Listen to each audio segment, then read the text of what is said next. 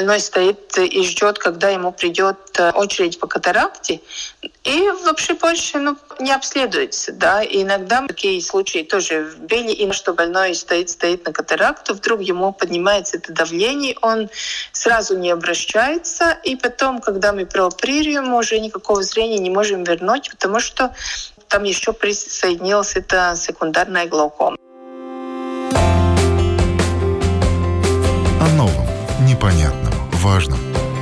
Простыми словами. На Латвийском радио 4. Здравствуйте, с вами Марина Талапина. Спасибо, что подписываетесь и слушаете нашу программу. И на нашем сайте www.lr4.lv и также статистика наших подкастов растет, что свидетельствует, что наши программы вам полезны. Теперь нас можно слушать также практически на всех платформах, включая Spotify, Google и Apple подкаст, а также Яндекс подкаст. Уважаемые радиослушатели, спасибо вам, что ставите нам лайки и тем самым говорите, что мы все делаем правильно. И сегодня я рада представить с нами на связи профессор, руководитель клиники офтальмологии больницы имени Страдания Гуна Лагановска. Здравствуйте. Здравствуйте. И мы будем сегодня говорить о заболевании, которое приводит, к сожалению, к неизлечимой слепоте, о глаукоме. И эта болезнь, она страшна тем, что она бессимптомна, может протекать, и человек теряет зрение постепенно. Опасность также заключается в том, э, что, например, можно ослепнуть буквально за два часа после приступа сильной головной боли. Статистика, она также удручает и заставляет задуматься, потому что по данным ВОЗ сейчас в мире более 100 миллионов человек больны глаукомой, из них больше 5 миллионов ослепли на оба глаза, что составляет больше 13% от всех случаев слепоты в мире. Э, к сожалению, после 40 лет риск возникновения глаукомы значительно возрастает, и это заболевание обнаруживается у одного человека из каждых 100 обследованных. Вот такая статистика, которая действительно заставляет задуматься и лишний раз, э, наверное, записаться к врачу-офтальмологу и пройти обследование. Ну, начнем по порядку. Как много в Латвии людей, которые живут с этим заболеванием? Ну, э, в Латвии, так же как во всех э, государствах, примерно 2% от населения, которые старше 40 лет, болеет глаукомой. Таких э, точных данных, сколько именно у нас больных глаукомой, я не смогу сказать. Но у нас каждый год где-то 250 людей становятся инвалидами, то есть, значит, они, в принципе, не способны себя обслуживать из-за глаукомы. Это значит, что где-то 250 людей в последние пять лет в год теряет зрение из-за глаукомы. Но это цифры такие очень удручающие. Это же можно было предотвратить, если бы э, заболевание было констатировано немножко раньше. Я правильно понимаю? Ну, ну да, поэтому и мы участвуем в так называемом глаукомной неделе. И прошлой неделе была глаукомная неделя. Это значит, что во всем мире мы говорим о глаукоме. И мы говорим о глаукоме каждый год именно потому, что глаукома такая болезнь, при которой очень долго нет никаких жалоб. В принципе, люди думают, что у них никаких проблем с глаукомой не существует. Потому что глаукома – это хроническая атрофия зрительного нерва. Она происходит так, что постепенно теряются клетки зрительного нерва. И если у человека имеется 1 миллион клеток зрительного нерва, то первые симптомы появляются только тогда, когда уже половина этих клеток отмерло тогда больной начинает чувствовать какие-то жалобы. И глаукома очень такая хитрая болезнь. Вот эта хитрость в том заключается, что вначале мы вообще не чувствуем, что она нас затронула, а когда уже мы чувствуем, тогда вернуть тех э, клеток, которые уже погибли, к сожалению, это не в наших силах. Поэтому очень важно глаукому констатировать в такой стадии, когда еще этих симптомов больной не чувствует. Соответственно, важно ходить на профилактические осмотры к офтальмологу, делать диагностику как раз э, в отношении глаукомы. Как проводится диагностика этого заболевания? Для того, чтобы диагностировать глаукому, надо проверить зрение, также надо проверить глазное давление. Но очень важно глаз обследовать полностью и проверить поле зрения, потому что в начальной стадии, в принципе, ну, таких других э, симптомов может и не быть. И в только когда мы проверяем поле зрения, мы начинаем видеть, что постепенно теряется именно периферическое зрение. Потому что глаукома начинается с периферии. И когда она уже подходит к центру, да, тогда уже ну, в каком-то мере поздно. Да? Поэтому не хватает только проверить глазное давление. В принципе, надо глаз обследовать полностью. Потому что раньше глаукома как диагноз существует уже где-то 200 лет. И долгое время думали, что глаукома — это просто повышенное глазное давление. Но надо сказать, что даже в наши дни мы не знаем, почему одного человека глаукома развивается, у другого не развивается.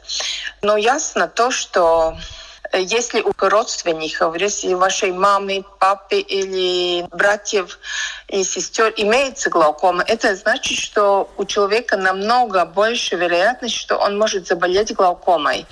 Но что именно на такую болезнь глаукома, это даже в наши дни еще не особенно ясно. Ясно то, что происходит атрофия зрительного нерва, и теории, почему это происходит, почему это начинается, все-таки еще до конца не ясно. И одна из таких теорий вообще, что глаукома — это одна из э, видов болезни Алцхеймера, что, в принципе, это атрофическая болезнь зрительного нерва. Интересно. А то, что касается внутриглазного давления, насколько я видела последние цифры, глаукома констатируется у большего количества людей, и только у 40% из них повышенное глазное давление. Ну да, так есть, что примерно в половине больных глазное давление всегда нормальное, да.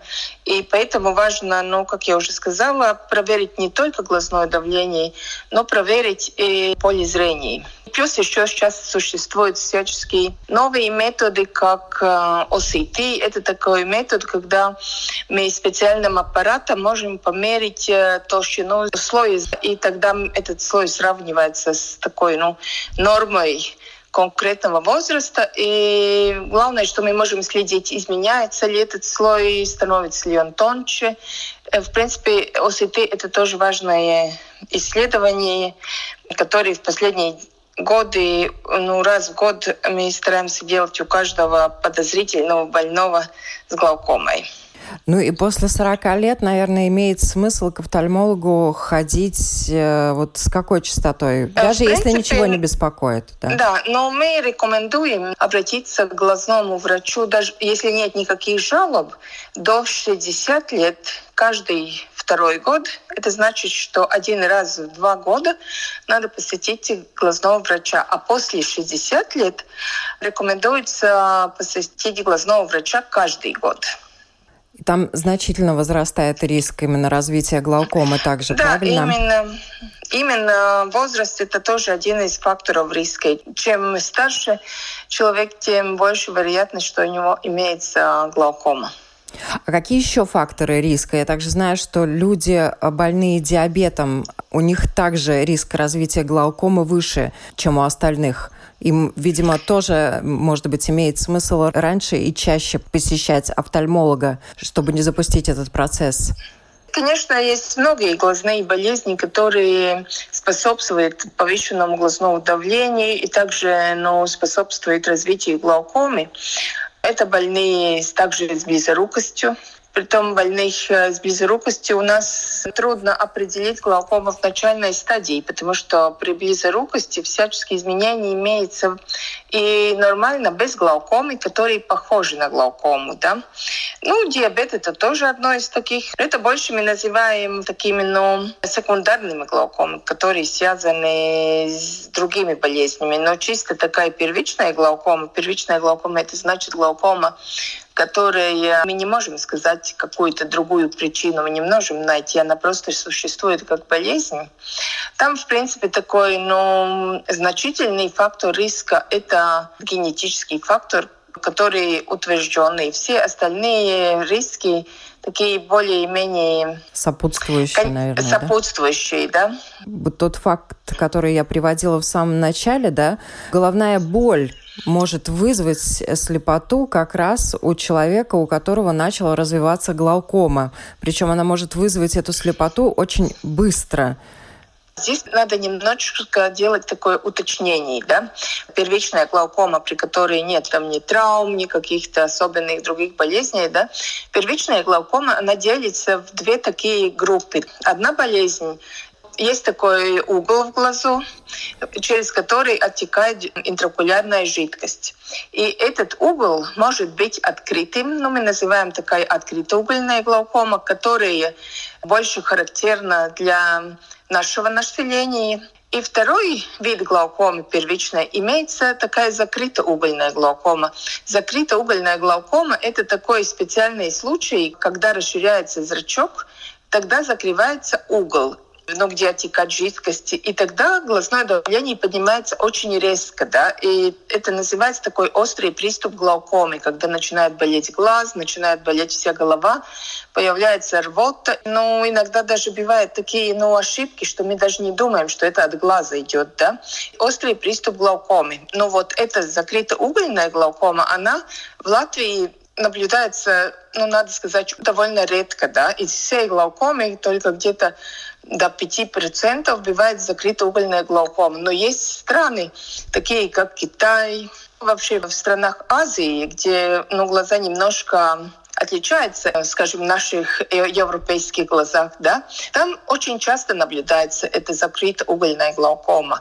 Но в Латвии тоже бывает закрытая угольная глаукома, и вот если у человека есть такая закрытая угольная глаукома, если это форма, тогда может быть приступ глаукомы, и давление поднимается очень резко, и тогда, конечно, если давление свыше 60-70, да, потому что нормальное давление до 20, тогда, конечно, человек может э, терять зрение, притом невозвратимо, даже при одном таком приступе. Да?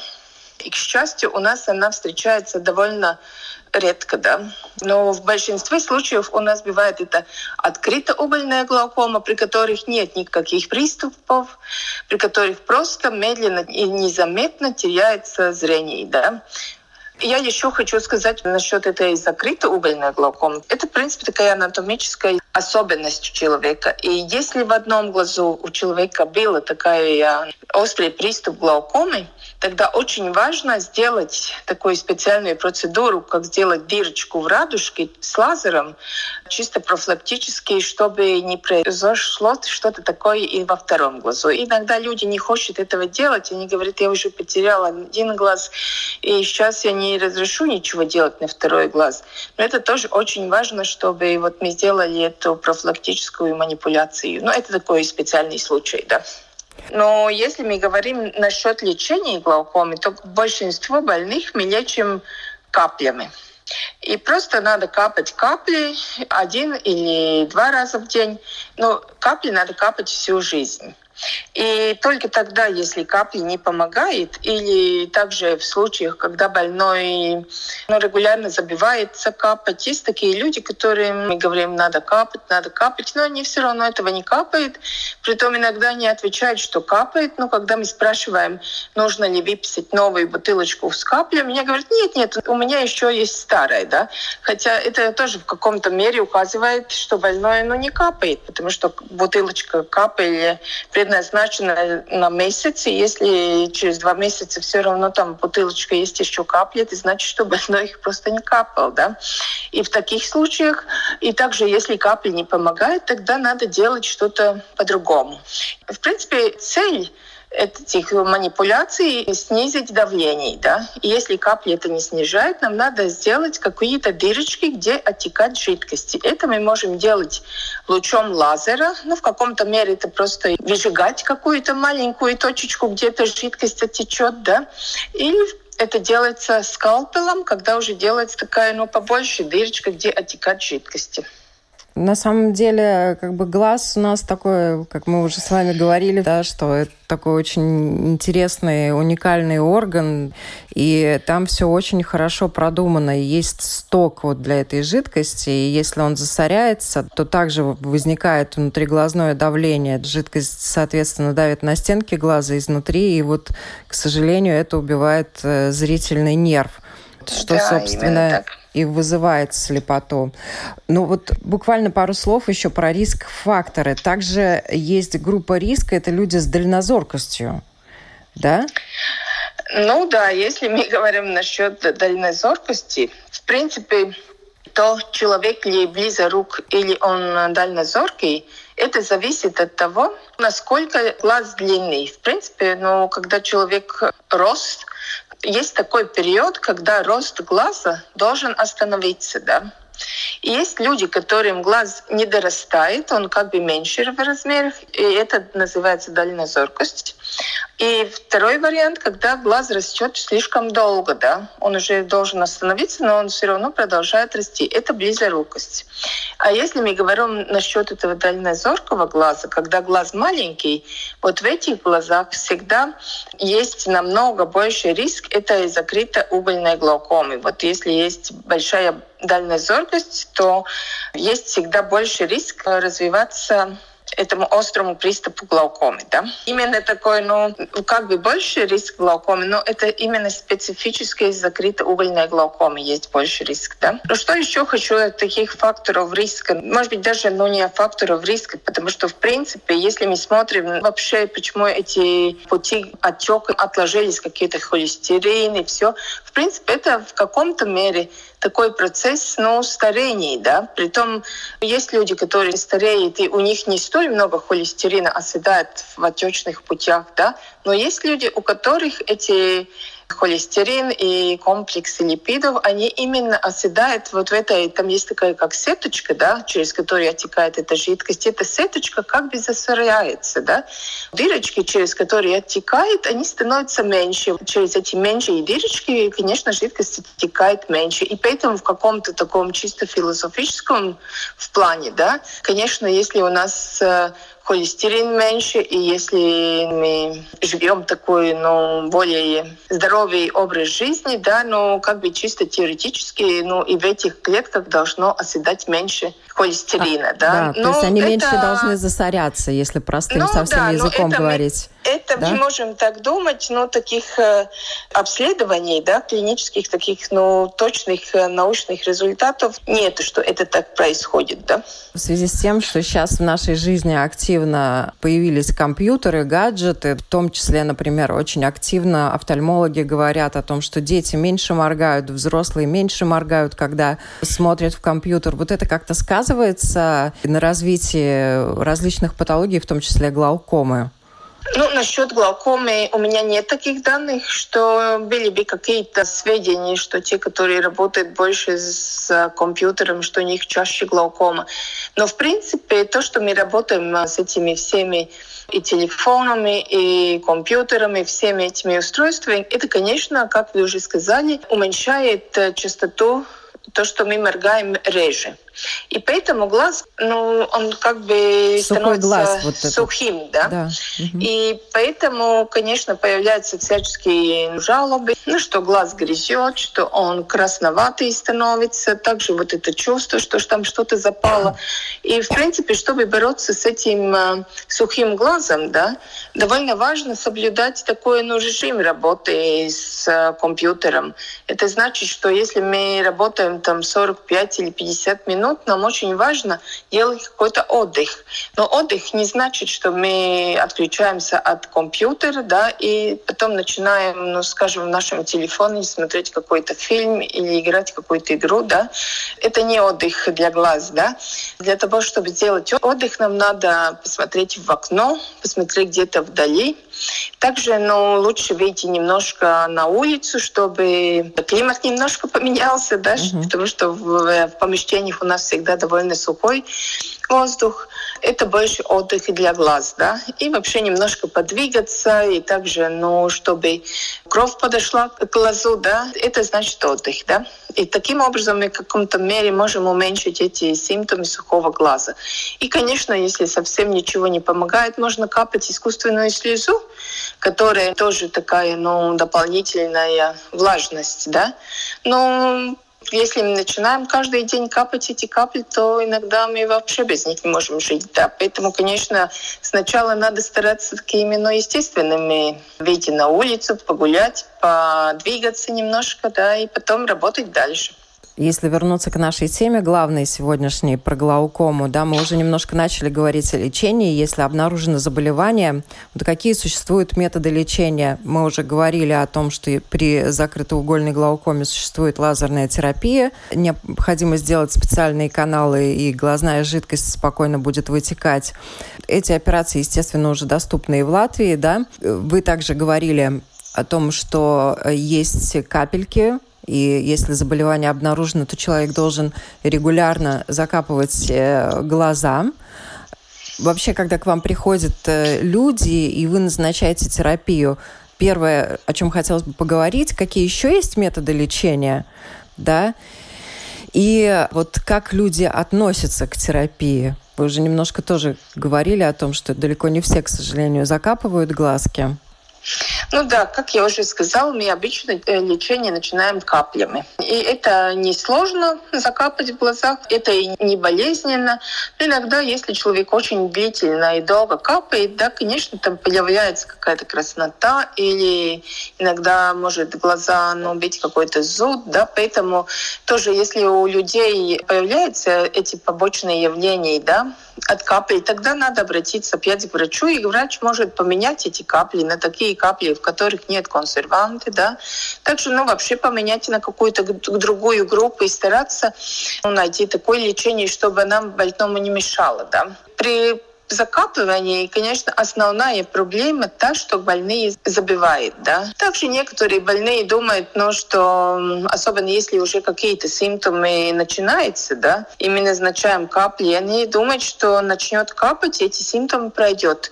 Но, к сожалению, как я уже сказала, что то, что погибло, невозможно вернуть, и поэтому, в принципе, мы при глаукоме можем сохранить зрение только в таком стадии, ну, как мы нашли эту глаукому, да. И поэтому иногда больные начинают капать и думают, о, ничего не помогает, но при том становятся только красные глаза, нет никакого смысла капать. И некоторые бросают и не капают. Это один такой случай, да, когда просто больные думают, нет эффекта и капать не буду. И там, конечно, очень важно больному понять, что если он не будет капать, то в один день он будет слепой. И даже если невозможно найти такие капли, которые не дают никаких побочных явлений, тогда лучше смириться с небольшой краснотой и смириться с тем, что ну, глаз как-то реагирует на эти капли, но все-таки лучше капать, чем э, стать слепым. Ну да, лучше капать ну, да. и видеть, да? Да, это просто больной как-то должен понять. Но, к сожалению, в моей практике были многие больные, которые даже не столь старые, но и как бы работают в таких должностях, где как бы человек должен понять это, да, инженеры, но все равно это иногда больной как бы не понимает. Мы им говорим, говорим, но он как как-то не верить этому, да. Это такой один случай, да. И тогда тоже, если мы чувствуем, что этот больной, что он все равно не капает, тогда тоже надо думать о чем-то другом, что делать, да. Еще насчет этих капель. Сейчас тоже в мире имеется такая тенденция начать э, исследовать и найти таких э, устройств, да, которых можно вложить в глазу. И это устройство есть один такой, ну, мы тоже участвовали в нашей клинике в таком исследовании, где там было такой, как небольшой волосок, да, этот небольшой волосок вложится в конъюнктивальный мешок, да, и он заполнен лекарствами. И этот небольшой волосик надо поменять раз в месяц, да. Ну вот для тех э, старых больных, которые совершенно не могут вспомнить о том, что надо закапать, ну это как бы один из таких, ну, выходов был бы, да. И также есть всяческие резервуары, но они все еще в таких клинических исследованиях, да, и поэтому, ну, все-таки пока надо капать. И также капли, они тоже все время улучшаются, они меньше мешают, меньше грязет, меньше консервантов, они как бы делаются такими, чтобы больному не было неприятно их закапать. Ну, так или так, конечно, каждый вечер или каждое утро вспомнить, что мне обязательно надо это закапать, это, конечно, не столь легко, да. Но если это не помогает, как я уже сказала, тогда мы думаем насчет операции или лазер, или операции. Лазер, в принципе, в каком-то мере такой переходной период от капель Э, к операции. Иногда лазер э, как бы эту операцию отодвигает ну, на 2-3 года, иногда еще больше. Да? Насчет операции. Так бы мы всех могли сразу прооперировать. Это было бы очень экономично. Прооперировали и все. Но, к сожалению, после операции очень часто ухудшается э, зрение. И также после операции довольно часто бывают всяческие такие неприятные чувства в глазах, потому что там образуется этот специальный мешок, где отекает эта лишняя жидкость. И есть больные, которые этот фильтрационный мешок чувствуют. И поэтому иногда там есть такое чувство, что что-то какое-то инородное тело в глазу. Да? Но зрение обычно падает за счет э, того, что идет в период катаракта, то есть хрусталик мутнеет, что мы можем потом прооперировать и опять это зрение вернуть. Но иногда бывает и что меняется это давление, что все-таки клетки тоже может на это реагировать. И, в принципе, ну, я бы сказала, что где-то около половины глаукомных больных после операции все-таки в таких или в других э, видах, но они чувствуют хуже хуже, как перед операцией. Поэтому они все-таки должны понять, что эта операция все равно нужна для того, чтобы не потерять зрение. Потому что к этому то, что хуже чувствуете, что там что-то мешает. Иногда бывает чувство инородного тела, да, что это все постепенно. Это можно опять и полечить. И, в принципе, человек как бы не привыкает. Было... Да, тут да есть... иногда и привыкает. Ну, конечно, если мы оставим глаукому нелеченную, тогда, к сожалению, это гарантии, что нас придется вести за руку, да. Но это действительно вопрос приоритетов, да, и когда, наверное, людям выписывают капли, если они даже думают, что им не помогает, э, зрение не улучшается, оно на самом деле не, не улучшается, оно не ухудшается, что важно в данном вопросе, при данном заболевании. Привычка, опять поэтому... же, вырабатывается в течение 60 дней, поэтому надо продержаться на самом деле 60 дней, и каплям можно привыкнуть к регулярности, к тому, что тебе нужно это делать, как зубы почистить, правда ведь? Ну да. В принципе, эта болезнь, конечно, такая, ну как все хронические болезни, где больной иногда, он уже устает от этой болезни, он с какой-то стороны он боится слепоты.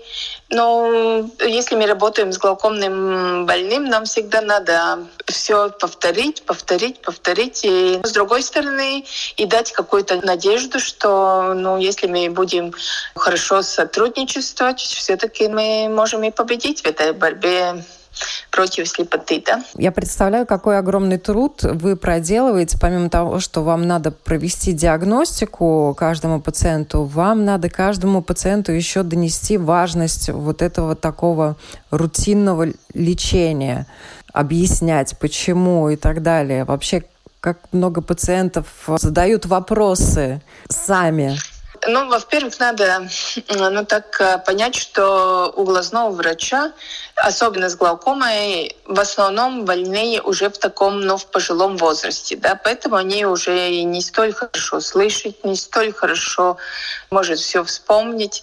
Поэтому, конечно, мы про глаукому мы говорим каждый визит, и не только в клиниках, это делается во всей Латвии, да, все глазные врачи, и очень много говорит с нашими глазными больными. Но в этой передаче, да, может быть, очень важно вот именно ну, информировать тех, которые еще не знают, что не глаукома, да, потому что, как мы уже говорили, что глаукома — это такая болезнь, которая приведет к полной слепоте. Это значит, что полностью теряется свет, и, в принципе, такая полная темнота. И мы не можем избегать из глаукомы как такой, да, мы не можем избегать из, из болезни, но мы можем избегать из этих э, последних стадий этой болезни. И для того, чтобы это сделать, нам надо, ну, как говорится, поймать больных в начальной стадии, когда нет еще никаких э, симптомов, да, и тогда у нас будет, ну, все-таки какая-то надежда, что мы сможем уменьшить это число 250 людей в год, которые становятся, ну, инвалидом из-за глаукомы, да. В принципе, это цель, почему мы говорим и по радио, и по телевидению, чтобы, ну, как-то привлекать внимание к этой проблеме.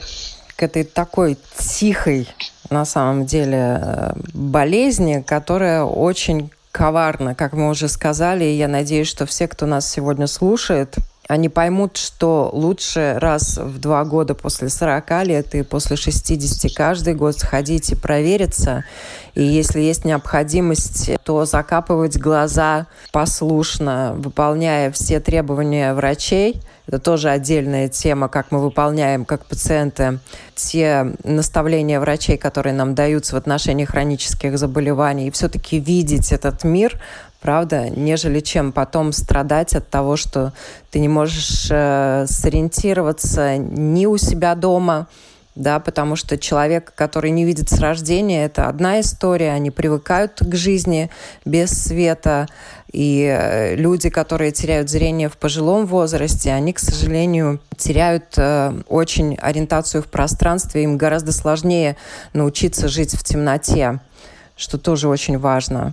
Помнить, знать и думать. Спасибо вам огромное э, за то, что рассказываете нам простыми словами о том, как важно беречь глазки, что надо делать э, при том или ином заболевании. Может быть, какое-нибудь э, напутствие всем, кто хочет сохранить зрение.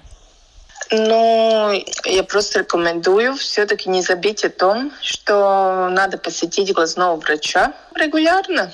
И если есть жалобы, то надо сразу обратиться. Но даже если нет жалобы, то все равно надо подумать о своем будущем. То, что касается профилактики глаукомы, наверное, методов профилактики не существует как таковых. Ну, ну, может быть, я уже сказала, что такой специальной профилактики не существует. Мы не можем ничего сделать, чтобы у нас не было этой болезни, потому что если мы родились с такими генами, то, как говорится, мы там ничего в этой жизни изменить не можем. Мы можем просто своевременно это найти. Но что я еще хотела сказать, что очень часто самая такая, ну, частая операция в глазной клинике имеется катаракта, да, Катаракта – это такая болезнь, при которой мутнеет хрусталик. И обычно эта операция очень удачна. Мы поменяем этот мутный хрусталик, поставим новый, и больной опять может видеть. Да? Но он может видеть, если у него нет других болезней который не дает возможность видеть. И здесь я хотела сказать, что, ну, как мы знаем, на катаракту все время у нас существовала довольно большая очередь, довольно длинная операция, э, очередь, где-то 2-3 года. Надо сказать, что сейчас эта очередь, в принципе, ну, намного уменьшилась, и я бы сказала, что это очередь не больше, чем полгода. Есть э, даже клиники, где можно еще раньше прооперировать. Но что я хотела еще сказать, то, что если больной стоит э, в очереди по катаракте, то очень важно все-таки иногда проверить глазное давление, потому что, к сожалению, есть э, довольно много случаев, когда это помутнение хрусталика происходит э, параллельно с тем, что хрусталик как бы мутнеет, но он еще накопляет в себе жидкость, да, и поэтому при катаракте может произойти такое набухание хрусталика, и это может э, проявляться повышенным глазным давлением, и иногда больной стоит и ждет, когда ему придет идет э, очередь по катаракте, и вообще больше ну, не обследуется. Да? И иногда мы можем видеть такого случая, когда вот начинается эта секундарная глаукома. Да? Это тоже важно, да, что если больной стоит в очереди по катаракте, все-таки надо регулярно проверить ну, глазное давление. Если это давление начинает подниматься, то, конечно, мы больного оперируем э, но вне очереди, да, потому что такие случаи тоже были иногда, что больной стоит, стоит на катаракте, катаракту, вдруг ему поднимается это давление, он сразу не обращается, и потом, когда мы прооперируем, уже никакого зрения не можем вернуть, потому что там еще присоединилась эта секундарная глаукома. Но это может быть такой, э, ну, на что надо обратить внимание, да? Ну, это очень важный момент. Спасибо большое, что сказали, потому что действительно там вот э, потерять зрение только потому, что ты стоишь, э, ждешь операции по другому вопросу, в итоге человек же, наверное, потом ждет, что к нему все вернется, а к нему не вернется. Это очень важно. Спасибо большое. Я напоминаю, сегодня э, с нами на связи э, была и отвечала на наши вопросы профессор, руководитель клиники офтальмологии и больницы имени Страдания Гуна Логановска. Спасибо вам большое. Спасибо. Берегите глаза. Видеть мир – это роскошь. Всем хорошего дня.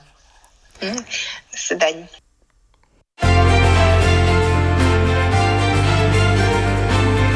О новом, непонятном, важном. Простыми словами. На Латвийском радио 4.